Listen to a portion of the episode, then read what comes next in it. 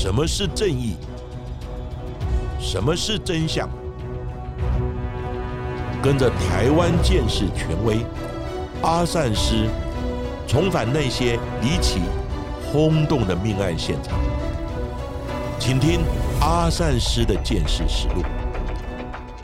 各位听众朋友，大家好，欢迎收听今天的阿善师的见识实录。我是见识专家阿善师谢松善。大家好，我是子荣，在今天的阿善师见识实录的节目当中，来跟大家谈谈台湾比较早期的重大刑案。民国七十六年七月十五号，台湾宣布结束了长达三十八年的戒严时期。我没有经历过那段的威权时代，不知道当时的氛围到底是有多紧张、多压抑。不过，从诸多的一些报章文献或者是长辈的言谈当中，就可以明白了，那段的日子虽然有过苦，不过都是令人难忘的回忆。不过，在解严后的一段时间里，台湾的社会其实还是处在某一种紧绷还有调整的阶段。不过，却在基隆发生了一起重大的无死血案，每一位的死者的双手都是被反绑，眼睛被胶带蒙住，喉咙遭到了利刃一刀划破，可见凶手真的十分的凶残。而老金龙人还可能依稀记得当时轰动的新闻报道和层出不穷的灵异传闻，那就是发生在基隆中正。区信三街的五福旅社命案，到底当时在旅社内发生了什么样的惨案？是为情、为财还是为仇呢？阿善师是的，当时呢，基隆五福旅社的命案发生的时间呢，也正值台湾政治解严的第二个年头。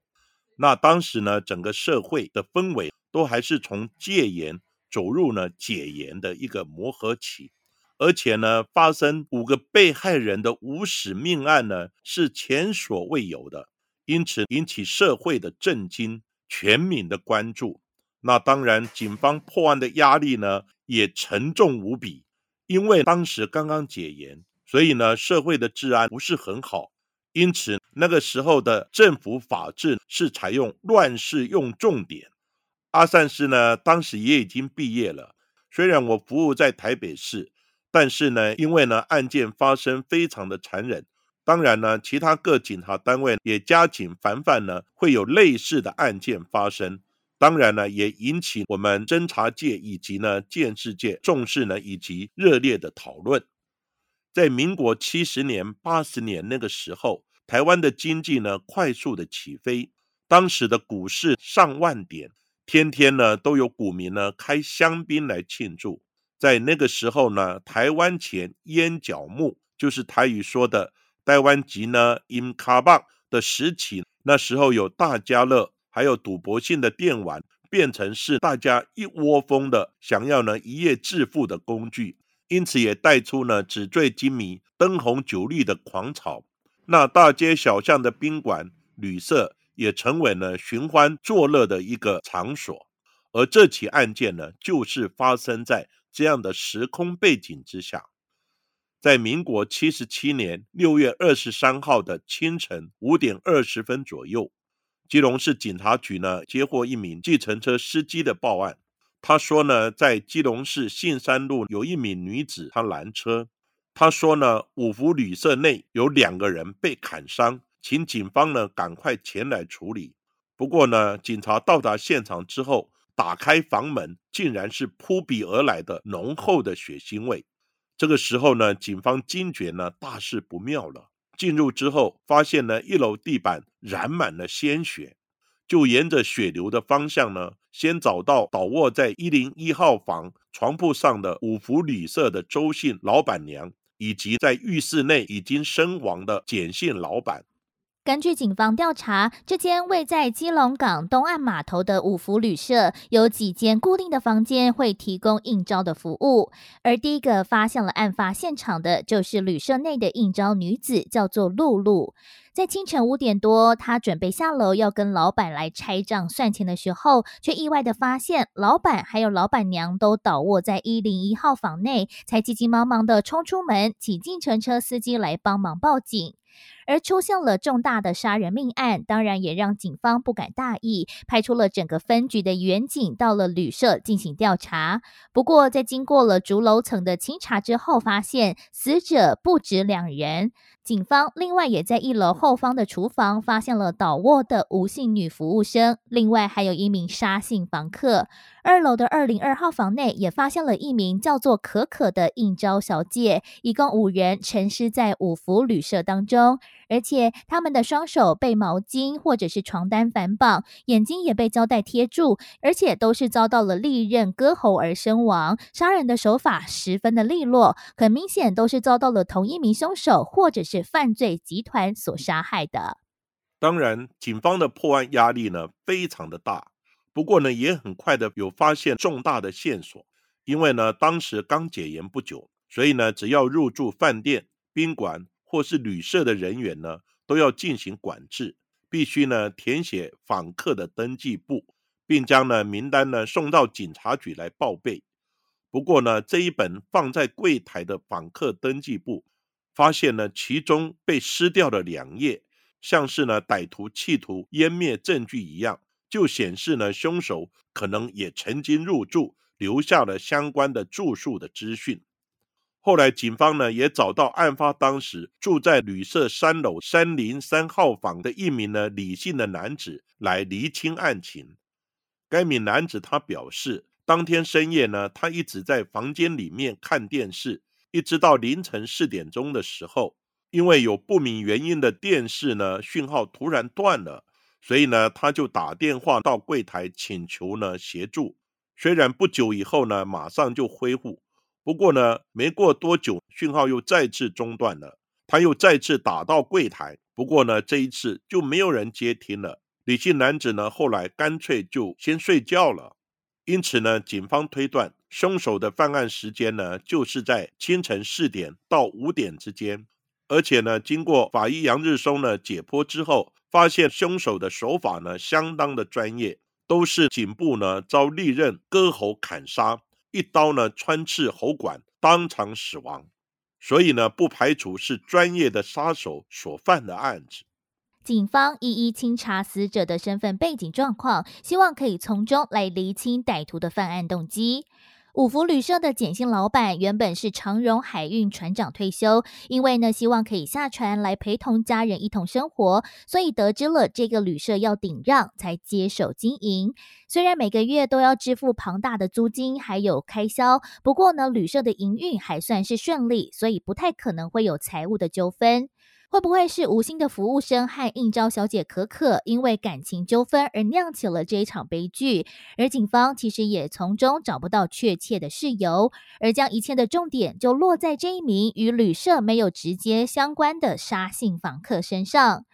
而根据跟他一起投诉的三零三号房李姓男子表示，其实这一名杀性的房客是宪兵退伍，他的身形还有体能、体格都非常的好，要将他制服捆绑，应该也不是这么一件简单的事情。警方也查出，杀性的房客曾经在三个月前曾经在 KTV 和其他人发生了冲突。难道这起案件是仇家来寻仇，而且将其他的无辜民众也一同杀害的吗？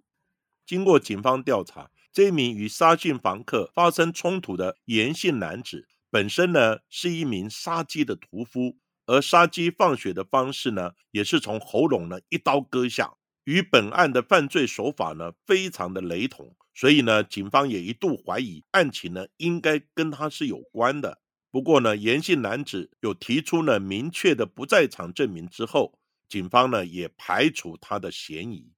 那在排除呢仇杀的可能之后，那会是为了钱杀人吗？因为呢，经过勘查，旅社柜台抽屉里面有一万多块的现金呢，全部不见了。而简姓老板的劳力士手表，还有呢一只金戒指，以及呢应招小姐可可的金项链也不翼而飞。加上呢近期内在北部地区的宾馆、旅店抢案也频传，一个月内呢就发生有三起。凶手呢都还没有落网，而且犯案的手法呢都非常的类似，都是呢将人双手捆绑，蒙住眼睛，并将呢钱财洗劫一空。只是呢没有将人杀害，因此警方呢也将此强盗集团列为调查的重点。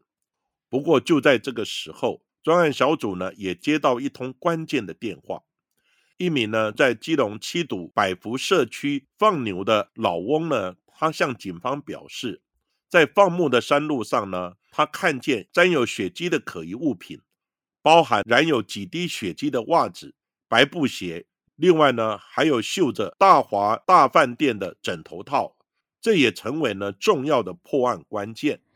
不过，明明案发的是五福旅社，这跟大华饭店有相关吗？警方马上就带着沾血的枕头套，到了距离五福旅社一公里的大华饭店进行访查。而员工也表示，在八零五号房的确有遗失两个枕头套，而这两名房客在这边已经住了四天，不过呢，行为非常的怪异，不断要求要换房间。不过呢，最令服务员觉得诡异的是，他在房间内还放着布袋戏偶，也就是黑白郎君的人偶。有一次，清洁人员不小心碰到了黑白郎君的人偶，房客呢还为此破口大骂哦，所以让服务人员其实印象非常的深刻。而这个时候，八零五号房的两位房客是暂时外出，还没有退房的状态。不过呢，警方先到了房间里面查看，看起来行李好像已经都收好，随时准备可以退房。所以呢，警方马上兵分多路，先调派了体型壮硕而且武艺高强的远警，先假扮住客住进附近的三间房间来进行监视埋伏。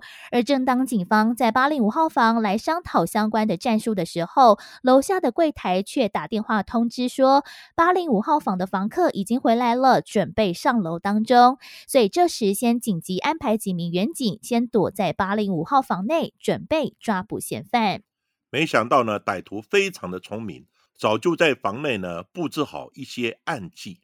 他一开房门呢，立刻发现房内的窗帘有被动过了，所以呢，马上转身呢，准备要逃跑。不过这个时候呢，躲在其他房间内的优势警力呢，马上冲出，迅速将歹徒呢推进房间里面，成功的将人制服。警方呢也在歹徒的身上收到应招小姐可可的驾照。那歹徒呢后来也大方的坦诚犯案。这两位歹徒呢，主嫌叫做王腾辉，另外一名小弟呢年仅十八岁，叫做施东宝。那主嫌王腾辉率性的坦诚。五福旅社的命案是我干的。之前呢，发生在台北另外两间旅社的十几万抢案呢，也是我干的。虽然呢，歹徒已经坦诚犯案，不过警方呢，并没有找到凶刀，所以呢，怀疑是否还有第三位的共犯。警方呢，也在一阵呢与王腾辉呢称兄道弟、博诺的一个过程之中呢，终于问出了第三位共犯的资讯。他叫做呢许庆芳。那王腾辉也坦率的表示，第三位共犯呢，许庆芳呢，就住在施东宝姐夫的家里面，所以呢，警方马上呢就到姐夫家中呢，顺利的将第三名歹徒呢来逮捕。这起呢五福旅社无死的命案，迅速的在案发呢二十小时之内宣告侦破。根据王腾辉的供述，他们在二十三号凌晨两点半，藏着两把开山刀，还有一把翻刀，用假名分别入住了五福旅社二楼的三个房间。而在凌晨三点多，旅社的简姓老板应王腾辉的要求，来介绍了应招小姐可可到二零二号房来相伴休息。等到两人休息完毕，许庆芳就闯了进去，先将可可捆绑起来，抢走了金项链，并拿走她所有的证件。然而这个时候，可可就开始挣扎，开始呼救，许庆芳便手起刀落，拿起新买的刀子，干净果断的了结了可可的性命。接着，王腾辉和石东宝就随即先下楼捆绑了旅社老板夫妇，准备先到柜台来搜刮财物。在此时，住在三楼的沙姓房客刚好喝醉酒走下楼，误以为王腾辉是老板，就开始大声的吆喝说：“诶，怎么叫的小姐还没来啊？等很久诶。于是呢，王腾辉就从这一名沙姓房客背后将他先扑倒，同时也杀人灭口。而在此时的老板娘也挣脱，准备落跑，并且大声的呼救，就被王腾辉拖回一零一号房内杀害，也在浴室内对着老板行凶。而最后，一样目击到凶案现场的这一名无姓的服务生，也在一零二号房外接近厨房处被杀人灭口。他们在临走之前还不忘撕掉旅社的访客登记簿，之后再用大华饭店的枕头套将沾有血迹的作案衣物还有鞋袜包裹起来，带到了偏远的七堵百福社区来丢弃，以为神不知鬼不觉，但没想到到最后还是被放牛的老翁发现，报警也成为了本案的重要关键。经过警方调查，主嫌犯王腾辉，他是在台中出生。三岁的时候，父母就因为车祸双亡，所以呢，他就成了孤儿。成了孤儿的他，在亲友家呢与孤儿院之间四处的流浪。在十三岁的时候呢，他就有犯窃盗罪，也进了少年感化院。出来之后，在十七岁呢又犯案呢，而进入了少年监狱。十九岁当兵的时候，因为受不了海军陆战队的辛苦，所以呢，他就多次的逃兵。也在那个地方呢，认识了逃兵回忆的另一名共犯呢，许庆芳。那他们呢，计划再次的一起逃兵，没想到呢，因为缺钱花用，就开始了洗劫旅社的办案计划。从小在华西街打零工长大的王腾辉，他看尽了人间的冷暖。从小呢，就看着年纪轻轻的小女孩被推入了火坑，成为雏妓；应招小姐呢，也被无情的欺负压榨。所以呢，当时他心想，有一天我一定要让他们好看。在落网之后，王腾辉也表示，他除了对可可的死非常遗憾之外，其他的人他认为都是该死的。我抢的都是赚肮脏钱的店，他们都做黑的。不过呢，这也不该是合理化抢劫杀人的借口啊。在整体的案件之中，第一个上面的就是应招小姐可可，完全看不出王腾辉。有像他所说的那么样富有正义感和怜悯之心。在后续的侦办当中，他也大方的承认，先前曾在台北市民生东路犯下了来得好宾馆的抢案，绑了十一个人，得手十万多元。而另外一起发生在台北市中山北路一段的南茜宾馆的抢案，他也是用相似的手法来洗劫，而抢到的赃款全都拿去玩大家乐了。而王腾辉还甚至跟远景自曝说，在之前海军陆战队服役的时候，就曾因故杀了三个人。不过，对于远景的后续追问，他又马上改口说：“啊，这只是编个故事而已啦，到底是不是真有此事呢？其实我们也不得而知。”不过，生性多变的王腾辉，在透过了媒体报道，得知了吴姓服务生的丈夫在前年离世，又留下了三岁年幼的儿子的时候，他也瞬间的掩面哭泣。他难过的表示说：“这一名孩子就跟他一样，变成无依无靠的孤儿了。”而另外惨死的旅社老板、老板娘，也同样留下一双当时只有国小年纪的儿女，他们不是也是同样的孤苦无依吗？刚解严的台湾社会，当时呢正处于混乱的时期，治安呢不是很好，所以呢政府也采严惩重罚，以端正了社会的风气。在一九八九年，就是民国七十八年七月二十八号的时候，台湾高等法院呢判处王腾辉、施东宝以及许庆芳三名共犯呢死刑定谳。经过十四天之后，就在同年八月十一号。当时呢，担任法务部长的萧天赞，他签署了三个人的执行死刑的命令。随后呢，在当天凌晨三点到六点之间，这三名嫌犯呢，在土城看守所刑场执行枪决伏法。主嫌王腾辉，他也承诺在死后呢，他要捐出器官呢来义卖，并将义卖所得的钱全部赔给死者的家属，试图呢减轻他的罪孽。不过，这间五福旅社在案发之后也荒废了好一段时间。虽然后续曾经出租给餐厅、酒店和教会，但也时常出现一些灵异的传闻。而邻居也透露，在案发后，每年只要接近了案发的六月时，不知道是不是因为梅雨季太过潮湿了，只要经过了旅社旧址的附近，就会闻到了一股腥臭如血的这种铁锈味，而且感觉四周的空气也特别特别的沉闷。而根据当时进入案发现场处理的葬仪人员，也曾经向媒体来形容，当时一进到旅社，血流成河，宛如人间炼狱一般。光是要清理里面的血迹，就花了快五天的时间才弄干净。而先前提到了，在大华饭店的清洁员有看到了在八零五号房内看到的这一尊黑白郎君的布袋戏偶。据说王腾辉在每一次犯案之前都会先与戏偶对话，因为对王腾辉来说，这一尊的戏偶就是他的化身。一半白一半黑的脸谱，就像是平常他其实也是对人彬彬有礼的形象。不过呢，面对到需要作战的时刻，他也可以瞬间转变成为阴沉的黑脸。而王腾辉也跟警方表示，一定是当时的清洁人员动到了他的黑白郎君的人偶，所以呢，法力才会消失，所以因此失风被逮捕。而这一起案件也凸显了当时台湾底层社会的悲哀。在那个台湾前烟角木的年代，抢案四起，掳人勒赎或者是撕票案也是接连不断。台面下的生活不如表面的光鲜亮丽。不过，追逐不义之财的下场也终将成为悲剧。随着基隆五福旅社三名歹徒的枪决伏法，也显示了当时呢政府整顿社会治安。乱世用重点的决心。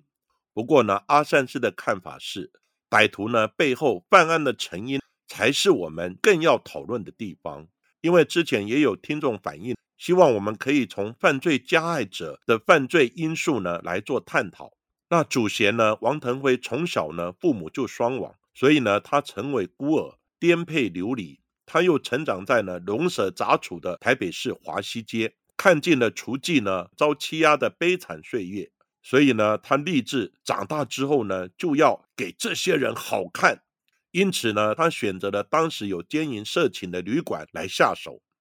那在王腾辉呢成长的过程也犯案不断，前科累累，加上呢他身手矫健，手段凶残，因此才造成这一起基隆五福旅社无死的命案。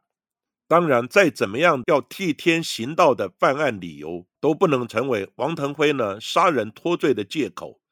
只是呢，他犯案前都会跟他的黑白郎君的戏偶呢来聊聊，诉说内心的话，心灵交流一下。